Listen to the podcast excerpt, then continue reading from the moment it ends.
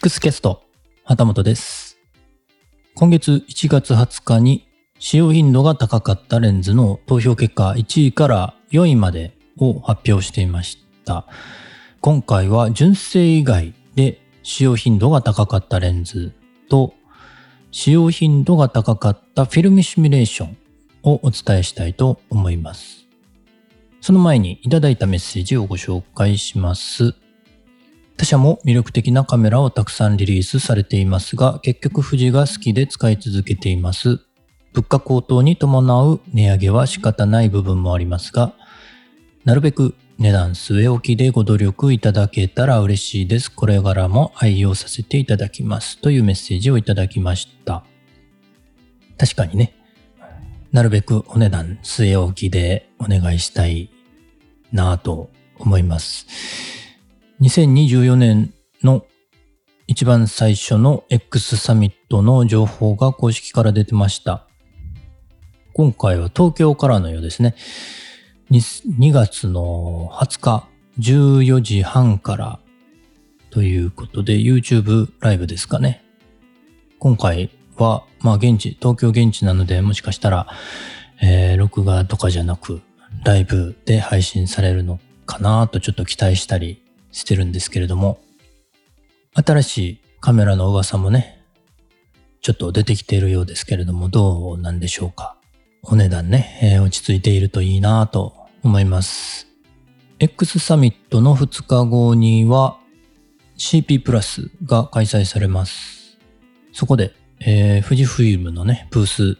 ありますけれども、新機種ね、お披露目されるといいなと、ちょっと期待してるんですけれども、どうですかね。ということで、今回のテーマ、純正以外で使用頻度が高かったレンズと使用頻度が高かったフィルムシミュレーションをお話ししていきたいと思いますが、まず純正以外で使用頻度が高かったレンズ。ね、えー早速お伝えしますが、1位はシグマ 1850mm の F2.8 TCDN コンテンポラリーでした。2位がノクトン 35mmF1.2 コシナさんですね。コシナさんのノクトン 35mmF1.2 3位がタムロン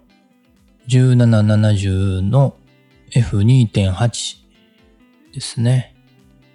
まあこれはシグマ、1位のシグマと3位のタムロンね、えー同じような焦点距離のズームレンズ。なのでね、どっちがよく使われているのかちょっと気になってましたけれども、まあこのね、えー今回の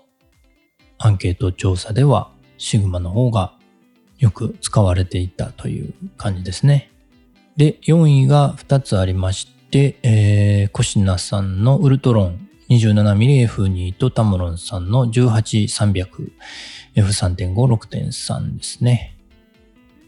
このタムロンさんのね、えー18から300までのね、えーちょっと長めのレンズは最初の頃ですかね、X マウントが登場してから最初の頃からあるレンズですかね。使われているみたいですね。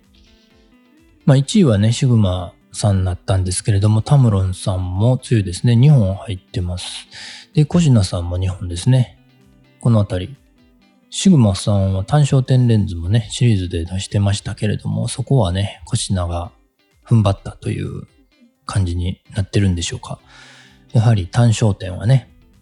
絞りリングが欲しいなというのと、あと、マニュアルフォーカスが楽しいという、ね、そういうユーザーが多いのかもしれないですね。続いて、フィルムシミュレーションですが、これもね、えーサクサクっといきますが、1位が2つありまして、クラシッククロームとアスティアが1位でした。これが25票ずつですね。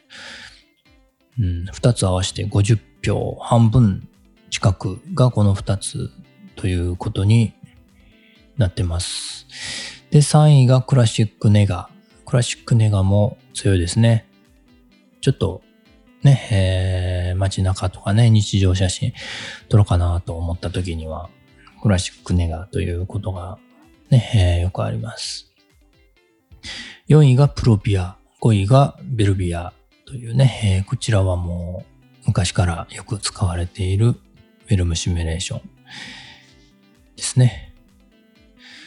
まあ、1位から5位まではあまりね、差が大きくなかったんですけれども、5位と6位の差はかなり開いてましたので、まあ、この5種類